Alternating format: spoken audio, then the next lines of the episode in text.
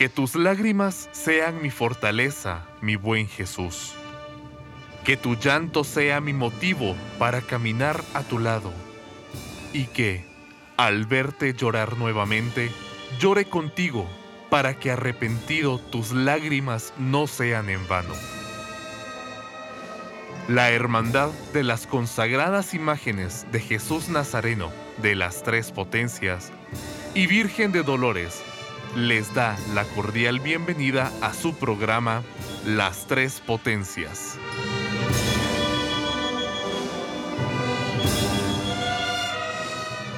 Muy buenas noches, estimados devotos, estimadas devotas. Buenas noches, pueblo católico en general. Sean ustedes, todos ustedes, bienvenidos una noche más de Cuaresma a su programa Las Tres Potencias. La, el programa que tiene bien ser realizado por la Hermandad de las Consagradas Imágenes de Jesús Nazareno de las Tres Potencias y Santísima Virgen de Dolores, del uno de los barrios más antiguos de la ciudad, el barrio de la Parroquia Vieja. Esta noche tenemos a bien tratar un tema muy interesante.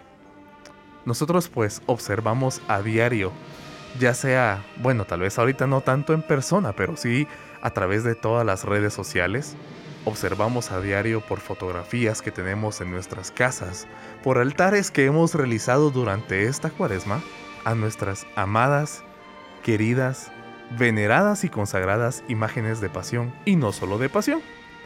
Y qué mejor que para esta noche tratar un tema tan interesante que es la imaginería guatemalteca, nos acompaña el licenciado en Arte, Restauración de Bienes Muebles, catedrático del Departamento de Arte de la Facultad de Humanidades de la Universidad de San Carlos de Guatemala, el licenciado Juan Carlos Pérez Granados. Juan Carlos, buenas noches y muchas gracias por haber aceptado la invitación.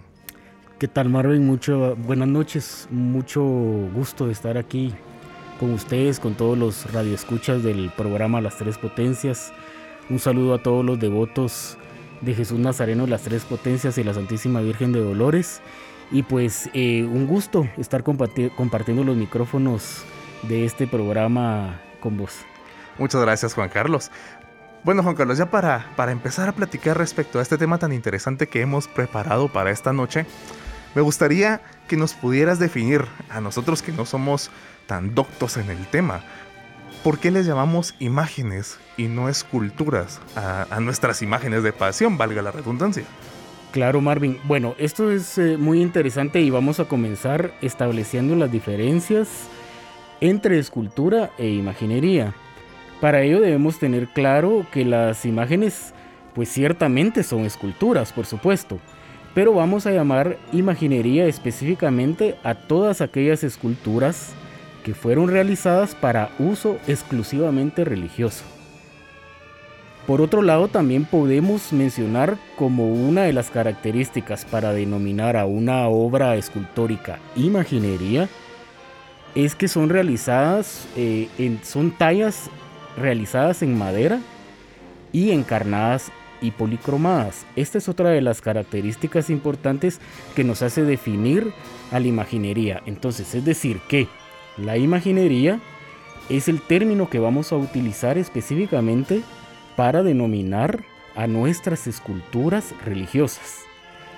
Eh, de esta manera, entonces, eh, no vamos a llamarles la consagrada o venerada escultura de Jesús Nazareno, sino que le llamamos eh, la venerada o consagrada imagen de Jesús Nazareno. Y por tanto también a los artistas que realizan este tipo de trabajo o este tipo de obras, los vamos a denominar imagineros. Ciertamente, vuelvo a repetir, son escultores, pero los que se dedican específicamente a este tipo de obras, les vamos a llamar imagineros. Bueno, muchas gracias Juan Carlos por hacer esta explicación y entender la diferencia y por qué es que les llamamos imágenes a, bueno, nuestras imágenes de pasión. Juan Carlos, sabemos de que a lo largo de, de los siglos, pues cada siglo o cada cierta época ha ido teniendo una variación estética. En Guatemala, ¿a partir de cuándo se empiezan no sé si llamarle incluso ahorita el término correcto, burilar o esculpir o tallar imágenes, pero en cuándo empieza en Guatemala a, producir imágenes y cómo ha sido la variación, estética a lo largo de este tiempo, de estos siglos. Bueno, Marvin, empezando que eh, debemos mencionar que el término burilar no es correcto cuando hablamos de eh, imaginería. El término burilar es un término que, lo, que frecuentemente nos confundimos en decir fue la imagen fue burilada. es cierto, así lo, hemos escuchado muchísimas veces. Sin embargo, Este, es un, este es un error porque cuando hablamos de burilar, cuando hablamos de buril, hablamos de trabajos en metal. Ah, ok. Entonces, eh, digamos, cuando hablamos de eh, imaginería, vamos a hablar de eh, cuando fue esculpida la imagen. Ah, ok, ¿verdad? Entonces, em, bueno, ahora que hablamos de imágenes, em, son realizadas con la técnica de la escultura en madera policromada, él lo mencionaba anteriormente. Vamos a encontrar en nuestro rico y extenso patrimonio religioso distintos tipos de imágenes realizadas eh, con diferentes técnicas. Las vamos a clasificar de esta manera. Vamos a armar tres grupos. El primer grupo son las imágenes de talla completa. Es decir, aquellas que fueron talladas en todas sus partes, el rostro, las manos, los pies y ropajes. En este grupo hallaremos eh, eh, algunas con ropajes policromados, o sea, es decir, que van a estar pintados en distintos colores. Y por y eh, otra de las técnicas es la técnica del estofe. cuando nos referimos a estofe, vamos a referirnos a la técnica en la que se usa el pan de oro o la laminilla de oro, ¿sí? que fue muy eh, frecuente en la época colonial. Y ¿Qué, tan, caro habrá sido laminar una imagen, Juan Carlos? Eh, pues en la época de la colonia era pues bastante accesible. De hecho, te voy a poner este ejemplo que me parece muy interesante que justamente acabo de estar leyendo un dato sobre, sobre esto. Eh, por ejemplo, era más caro ¿sí? La era elaboración, eh, perdón, era más caro traer un textil, por ejemplo, una túnica de, un nazareno, que elaborar un retablo completo. Entonces digamos que la materia, envío. la materia prima eh, era mucho más accesible en, la colonia para este tipo de trabajos y para, para este tipo de artesanías. Imagínate las, las eh, maderas eran mucho más accesibles. Y también la mano de obra era eh, mucho más barata. De esta cuenta es, que em, hubo una gran producción eh, de escultura y de retablos y de pintura en, la época eh, de la colonia. también entre estas obras de talla completa y de estofe vamos a encontrar eh, obras cumbres de la imaginería guatemalteca y que ha dado ese prestigio a la escultura religiosa, reconocida como, me atrevería a decir, una de las mejores del mundo y sin duda una de las mejores de América. La escultura guatemalteca es eh, colonial, es verdaderamente em, magistral. Sí, porque vale la pena mencionar, Juan Carlos, de que tengo entendido de que aquí en Guatemala, no sé, era tan buena la producción de imágenes que exportábamos al virreinato de, México, exportábamos hacia el sur en Perú, Colombia. Creo que hay imágenes en Centroamérica, definitivamente las, las tienen que haber. Y algunas imágenes que no solo se quedaron en este continente, sino que regresaron a España. Sí, eh, definitivamente. La producción fue grande y también la exportación fue grande. Eh, de hecho, eh, digamos en México, ¿sí? Eh, si visitas algún museo en la ciudad de Puebla o algún museo en la ciudad de México, vas a notar, en muchos de ellos hay expuestas obras guatemaltecas del siglo XVIII, del siglo XVII, y efectivamente las notas como un apartado especial, la calidad es muy, muy superior, por ejemplo, a la escultura mexicana. Y bueno, y por supuesto, casi toda la imaginería eh, que vamos a encontrar en Centroamérica también es producción guatemalteca. Entonces, bueno, eh, volvemos a, y vamos al segundo grupo. Eh, en este grupo se encuentran las imágenes de vestir, que solamente tienen tallados el rostro y pies. Estos están encarnados, es decir, eh, su policromía imita el color de la piel, a eso nos referimos cuando hablamos de, encarnados. De encarnados. y también hay que mencionarlo, la imaginería guatemalteca tiene un gran prestigio por eh, los encarnados, eh, las técnicas utilizadas en Guatemala, que por supuesto son las, las mismas eh, que usan en, en, España en la imaginería, pero hay características especiales que hacen que esos rostros, que hacen que esos em, acabados de los encarnados sean tan lustrosos y tengan tanta delicadeza y que de hecho eh, ciertamente puede establecerse alguna diferencia con eh, los encarnados de la imaginería española. Entonces este es otro punto muy importante porque eh, estos encarnados le da como cierto naturalismo a nuestras esculturas y pues le, aumentan el, valor estético, ¿verdad? Y la, y la calidad. Entonces, cuando hablamos de estas eh, esculturas, eh, vamos a encontrar, eh, te decía, los encarnados en el rostro, en las manos y en los pies. El resto del cuerpo solo va a estar esbozado o, devastado, pero sí van a tener una estructura. Una estructura y el resto del cuerpo esbozado. pero no va a estar terminado, ¿verdad? Porque fueron concebidas para ser vestidas. Sí, no tendría no sé, lógica tal vez o necesidad de, encarnarlos por completo. Exactamente, y esto nos lleva a nuestro tercer grupo, que es el, grupo de eh, las imágenes de bastidor, que también son muy comunes. Y vamos a encontrar muchos ejemplos de ella. Eh, las imágenes de bastidor eh, va a tener van a tener la característica que solo van a estar talladas del busto, ¿sí? Y mientras que en las piernas son sustituidas por un bastidor de madera que es el que sostiene todo el cuerpo.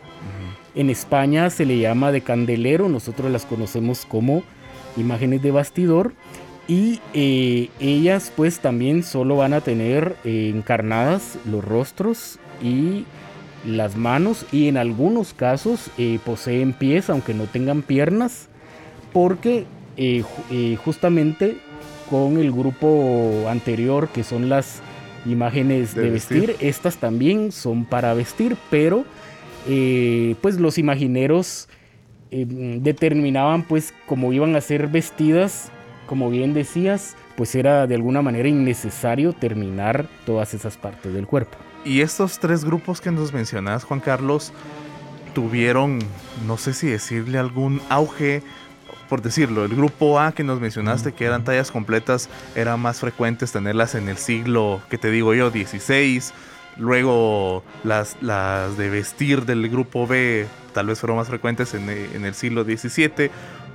Sí, sí hay diferencia de, siglos entre esta estética y forma de, de, realizar las imágenes. Sí, por supuesto hay diferencia y hay puntos en donde eh, era más común que se, le, se realizara un tipo de, escultura y otro. Eh, por ejemplo, el siglo XVIII por excelencia es el siglo de, la escultura de estofe, ¿verdad? Y cuando alcanza su mayor esplendor, ¿sí? Pero también hay otra cosa importante que, podemos mencionar que es las modas. Eh, porque en el siglo XIX, pues se dio la moda con ya la entrada de la corriente romántica y el gusto romántico, eh, entra el gusto por eh, algunas imágenes de eh, talla completa, ¿sí? Fueron devastadas para poder ser vestidas. Entonces, digamos, esto responde a, a estas modas que surgieron, ¿verdad? Entonces, podemos decir que en el siglo XIX también comenzó, ¿sí? O se transformaron varias eh, esculturas un ejemplo podríamos mencionar a la Virgen de los Reyes, de, perdón, a la Virgen de, de los Pobres, ¿sí? de la iglesia de San Francisco que aún conserva cierta parte de su cuerpo de talla completa, inclusive con estofes, pero que en la parte de arriba fue devastada para poder ser vestida, porque aparte de todo también eh, hubo mucha mm, importación de textiles franceses eh, en el siglo XIX. Entonces todo esto correspondía al gusto de la época y fue determinante precisamente para estas transformaciones. Entonces digamos piezas eh, digo que hoy en día podríamos ver valiosas de talla completa con, con ese estudio y movimiento de los ropajes que caracteriza a la escultura eh, de estofe de la época colonial, pues que simplemente fueron devastadas, ¿verdad? Para poder ser vestidas. Pero obviamente nosotros lo vemos con los ojos del siglo XXI y en ese momento pues lo veían con, otro, con otros ojos. Sí, el concepto también de resguardar el bien, el bien inmueble en este caso, ¿verdad? Viene siendo, eh, perdón, el bien mueble viene siendo completamente distinto. Claro, y sobre todo que debemos de considerar de que eh, estas, estas obras, estas imágenes eh, siguen siendo y cumpliendo la función para la cual fueron, fueron realizadas, ¿verdad? Siguen, siguen teniendo esa comunicación con el espectador en este caso pues a través de, la catequesis que representan, a través de, las, de las, cuestiones devocionales. Entonces eh, son patrimonio vivo, ¿sí? Y eh, como son patrimonio vivo, también se adaptan al momento y se adaptan a, las épocas que, en las que eh, siguen permaneciendo. Sí, solo que ahora creo que está más difícil o casi imposible el realizar alguna devastación de esta manera como lo hicieron en el siglo XVIII. Juan Carlos, nos vamos a ir a una breve pausa musical. Esta noche, estimados amigos y amigas, escucharemos del maestro Pedro Chapas Hernández la marcha fúnebre Perdónanos, Señor.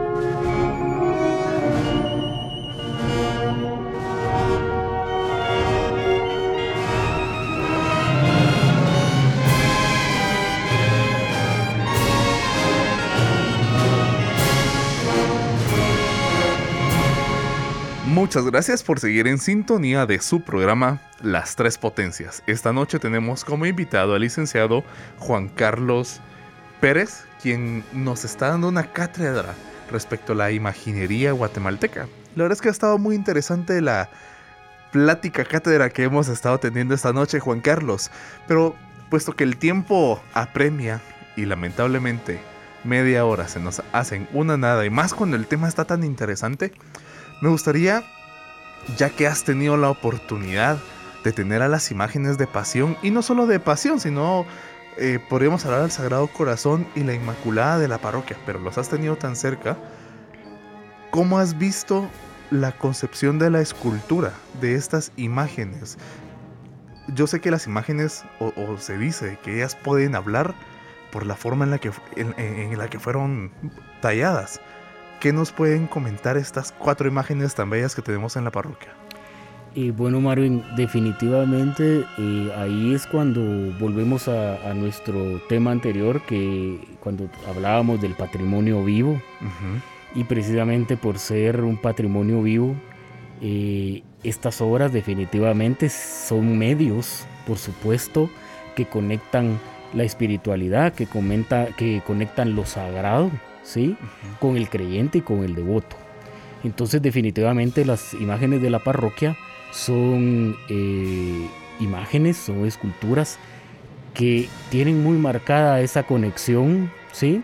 Tienen muy, eh, transmiten, transmiten esa, ese carácter divino, esa unción sacra que, que, que les pertenece y pues sobre todo, por ejemplo, Jesús de las Tres Potencias, una imagen consagrada, una imagen eh, venerada por siglos, eh, definitivamente transmite e impone ese respeto, impone esa devoción y sobre todo impone esa conexión con Jesús, definitivamente, ¿verdad? además de ser una obra extraordinaria, ejemplo del ejemplo del barroco guatemalteco, eh, también es una, es una obra que eh, transmite, como decía anteriormente, un sentimiento. Ese sentimiento, esa espiritualidad y por eso eh, ha conectado durante generaciones y generación tras generación,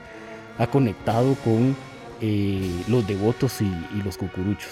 Fíjate Juan Carlos que yo me recuerdo que en alguna de las revistas de las tres potencias hace algunos años salió un artículo que hablaba de las dolorosas. Obviamente haciendo énfasis en la Virgen de Dolores que tenemos en la parroquia. Y en este artículo mencionaba de que incluso la Virgen de Dolores puede ser un poco más antigua que Jesús. Desde tu punto de vista eh, de escultor, por lo que has estudiado y lo que nos has platicado en este momento, ¿crees que sí pueda ser más antigua por la forma en la que ella fue realizada. Sí, definitivamente es muy posible que sea más antigua. Eh, su, su, rictus hierático, es decir, más en español, serio, por favor. más serio, más sereno. Eh, digamos, nos habla de que, de que su estilo todavía no entraba 100% al barroco del siglo XVIII. Entonces, definitivamente esa ella podría ser, esa seriedad. ¿Podría ser un barroco temprano?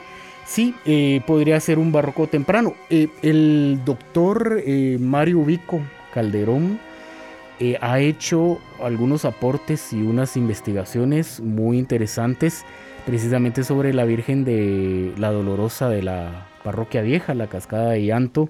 Ha hecho algunos estudios en las que la compara con la dolorosa que se venera en el Calvario de la Antigua, que precisamente es una escultura de talla completa. Así es. Entonces él ha hecho esta, este análisis y eh, pues porque la escultura de la Dolorosa del Calvario sí está documentada. En, una en su última restauración encontraron un documento no recuerdo exactamente la fecha, pero ah, eh, se consigna en el año 1600 eh, algo, no, no, lo recuerdo bien. Entonces si esta, eh, este planteamiento del, doctor Ubico nos habla de que eh, bien podría ser entonces eh, de, ese siglo la, dolorosa de la parroquia. O sea que sí se podría dar que la Virgen de Dolores sea un poquito más antigua que Definitivamente, sí, definitivamente. Y yo no sé si has tenido la oportunidad de, de tenerlos cerca, sí, pero de examinarlos al Señor sepultado de la Virgen de Soledad, Juan Carlos. Sí, bueno. Yo creo que de ellos tenemos muy poco. Muy poco, sí. También ya hay varios estudios y hay varios eh, planteamientos sobre, sobre el origen del, del, sepultado, pero de lo que no nos queda duda es de que es una imagen eh, del siglo XVIII en todo su esplendor, con todas las características de los extraordinarios Cristos eh, que se tallaron en ese siglo y que también son un exponente maravilloso de la escultura guatemalteca, como por ejemplo el Cristo de la Preciosa Sangre de la Iglesia de San Francisco. Bueno, hay muchos, el Señor Sepultado de la Recolección, y a este grupo podemos podemos incluir al Señor Sepultado de la Parroquia Vieja eh, con todas esas características, mientras que pues la soledad está, no se ha determinado bien, pero por tradición oral pues se dice que es una, una imagen de los años 80 o, 70, pero esperemos que pronto eh, puedan salir a luz eh, nuevos datos sobre, sobre estas imágenes tan veneradas y tan queridas. Bueno, Juan Carlos, muchísimas gracias. Como lo decía, cuando retomamos ahorita esta segunda parte del programa, lamentablemente 30 minutos a veces se hacen nada y se hacen demasiado cortos. Juan Carlos, muchas gracias. Gracias Marvin, un gusto estar aquí con vos y con todos los radioescuchas de este programa Las Tres Potencias. Un saludo a todos y buena noche.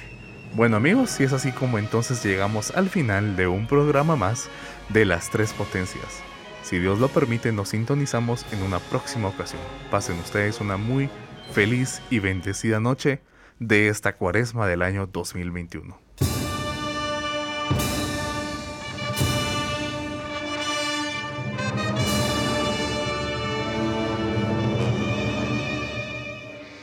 La Hermandad de las Consagradas Imágenes de Jesús Nazareno de las Tres Potencias y Santísima Virgen de Dolores del antiguo e histórico barrio de la Parroquia Vieja, agradece su sintonía. Esperamos contar con la misma el día de mañana. Pase usted buena noche.